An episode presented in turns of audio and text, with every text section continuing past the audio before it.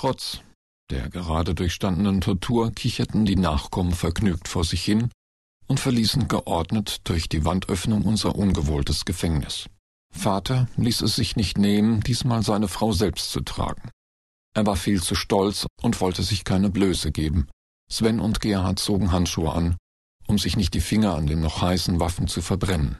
Nach der kochend heißen Luft im Flur war die Temperatur im Nachbarraum eine Wohltat. Es dauerte eine Weile, bis sich der Staub der eingestürzten Mauer gesetzt hatte. Aber der Anblick, der sich uns dann bot, setzte uns in Erstaunen. Wir hatten ein Labor oder etwas ähnliches Steriles erwartet. Doch gleichsam wie in einem Wintergarten standen hier exotische Pflanzen, und dazwischen waren geschmackvolle Sitzgelegenheiten und andere Möbel angeordnet. Die Decke war wie eine Stalaktitenkuppel gearbeitet. Wände, Säulen und Friese erfreuten das Auge mit verspielten Arabesken. Das alles passte in ein Märchen aus Tausend und einer Nacht, aber nicht an einen Ort, an dem Plebs und Kampfjäger gezüchtet wurden. Erst jetzt fiel mir eine Gruppe von Männern und Frauen auf, die hinter einem Springbrunnen standen und uns neugierig beobachteten.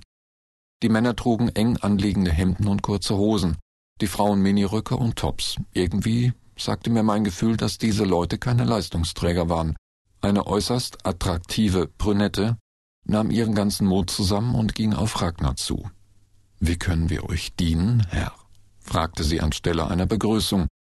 Der sonst so schlagfertige Ragnar starrte die hübsche Frau mit offenem Mund an. Stattdessen reagierte mein Vater. Könnt ihr uns Erfrischungsgetränke bringen? Wie ihr wünscht, mein Herr. Kurze Zeit später konnten wir mit Mineralwasser oder Obstsäften unsere ausgedörrten Kehlen benetzen. Die ausnahmslos gut aussehenden Männer und Frauen versuchten alle unsere Wünsche zu erfüllen. Was geht dir eigentlich vor? wollte Geraldine von meinem Vater wissen. Die sehen nicht aus wie typische Plebs, obwohl sie sich fast so verhalten. Es ist mir irgendwie peinlich, aber diese Menschen existieren offiziell überhaupt nicht. In geheimen Unterlagen werden sie als Heloten bezeichnet. So nannten die Spartaner des antiken Griechenlands ihre Sklaven. Sie sind nur für den persönlichen Bedarf einer ganz kleinen Minderheit der Oberschicht vorgesehen. Genau wie die Plebs stammen sie von den Arbeitern ab, die sich nach der großen Wende den Leistungsträger unterworfen hatten, um zu überleben. Die schönsten Exemplare wurden ausgesondert und durften sich weiter fortpflanzen. Es wurden nur geringfügige Eingriffe an ihren Genen vorgenommen, damit sie optisch bestimmten Personen aus der Geschichte glichen. Aber im Vergleich zu den Plebs sind sie hochintelligent und werden gut ausgebildet, um den Bedürfnissen ihrer Klientel zu entsprechen.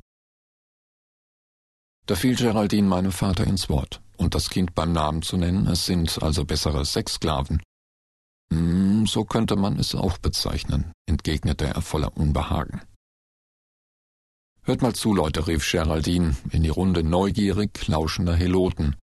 Ich habe leider keine Zeit für große Erklärungen. Außer vier Leuten besteht meine Sondereinheit nicht aus Leistungsträgern. Wir selbst nennen uns Nachkommen, weil wir von den Restmenschen abstammen, die das große Massaker nach der großen Wende überlebt haben. Unsere Zivilisation ist in vieler Hinsicht fortschrittlicher als die der Leistungsträger, bei uns sind alle Menschen gleich. Sklaverei und Ausbeutung unterprivilegierter gibt es nicht. Wollt ihr unsere Loyalität prüfen? wollte einer der Heloten wissen. Nein, das nicht, versicherte ihm Geraldine. Wir haben nicht erwartet, auf solche Leute wie euch hier zu treffen. Ich möchte euch nicht verheimlichen, dass wir gerade in erheblichen Schwierigkeiten stecken, da uns die zentralen Sicherungskräfte mit Kampfjägern im Gefolge am Hintern kleben. Wir müssen dringend den schnellsten Weg aus diesem Gebäude in Richtung Energiezaun finden. Auf der anderen Seite werden wir von Rettungskräften erwartet. Wenn ihr wollt, könnt ihr mit uns kommen. Aber es wird nicht ganz ungefährlich. Da meldete sich eine dunkelhäutige Schönheit zu Wort, die als Zickenmodell, na, Omi, bei masochistischen veranlagten Männern sehr beliebt war. Irgendwelchen geilen älteren Herren oder unbefriedigten Ehefrauen als Lustobjekt zu dienen entspricht auch nicht unseren Vorstellungen von einem glücklichen Leben, aber jede Art von Widerstand wird auf das härteste von unseren Besitzern geahndet. Ein spezieller ID-Chip in unserem Körper ermöglicht es ihnen, uns zu quälen oder den grausamen Tod auszuliefern. Es bleibt uns also gar nichts anderes übrig, als uns zu fügen. Aber wir werden normalerweise gut behandelt und führen ein besseres Leben als die Plebs, die man nach spätestens 30 Jahren Betriebsdauer entsorgt.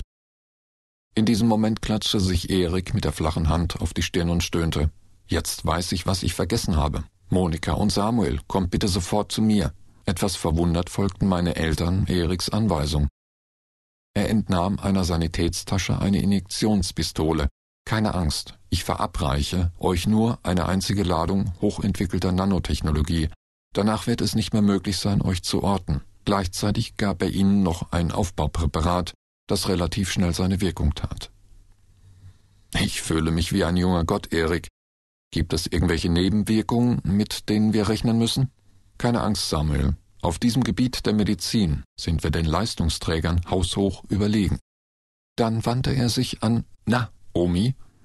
Wie gesagt, ihr könnt hier bleiben oder mitkommen. Wenn ihr mit uns kommen wollt, spritze ich euch ein paar winzige kleine Roboter in den Körper, die zerlegen eure Monsterchips in alle Einzelteile, und die bösen Onkels können euch nichts mehr antun. Du kannst ganz normal mit mir sprechen, du Riesenbaby. Natürlich haben viele von uns immer von so einer solchen Chance geträumt. Die Meister werden uns ohnehin bestrafen, nachdem wir mit euch Kontakt hatten, wenn ich es recht bedenke. Sie besprach sich mit den anderen sechs Sklaven, die sich aber schnell einig waren. Also, Großer, wir kommen mit. Das freut mich für dich, du Schokoladentörtchen, erwiderte Erik keck. Ich möchte euer zärtliches Liebesspiel nicht zu so brutal unterbrechen, mischte sich Ragnar ein, aber wir brauchen dringend jemand, der uns einen Weg aus diesem Labyrinth zeigen kann. Um es noch einmal deutlicher zu machen, eine ganze Horde mordgieriger Verfolger ist hinter uns her. Ich glaube, wir haben da jemand, der euch helfen kann, sagte Naomi, jenem hintergründigen Lächeln, das bei Frauen alles und überhaupt nichts bedeuten kann. Geraldine beobachtete unsere neuen Freunde sehr aufmerksam. Dann nickte sie Ragnar kurz zu. Der wiederum wandte sich an meine Mutter. Monika, wie finden Sie unsere neuen Freunde? Ich gebe viel auf Ihre Intuition. Sie sind mir sehr sympathisch und ich denke, wir können uns auf Sie verlassen. In der Zwischenzeit trat ein junger, überaus muskulöser Mann mit einer auffallenden Zahnlücke zwischen den oberen Schneidezähnen vor. Ich kenn mich hier schon gut aus, geh, und werd entführen. Ein bisschen Action hat allerweil noch nicht geschaut. Neugierig beäugte Geraldine dieses Urbild von einem Mann dessen Gesicht ein markantes Kinn zierte. Woher hat er nur dieses seltsamen Akzent? fragte sie. Na, Omi? Nun, für jeden von uns gibt es eine Vorlage, nach der wir verändert wurden. Bei ihm war es ein berühmter Schauspieler, der angeblich auch als Politiker erfolgreich war. Dieser Mann, so hat man uns erzählt, hat immer einen sehr sentimentalen Bezug zu seinem Vaterland und seiner Muttersprache, die für uns heute nur schwer verständlich ist. Ist das hier euer Aufenthaltsraum? wollte Geraldine weiter von Na, Omi wissen. Nein, wir sollten hier nur auf unseren neuen Besitzer warten. Nur, ah, nie, lebt schon etwas länger hier. Seine Herrin ist die Leiterin des Versuchslabors. Immer wenn er mit ihr zusammen ist, spielt sie eine ängstliche Prinzessin und er ein barbarischer Krieger, der sie begatten muss. Welch unwürdige Aufgabe für solch einen Mann entfuhr es Geraldine mit einem suffisanten Schmunzeln.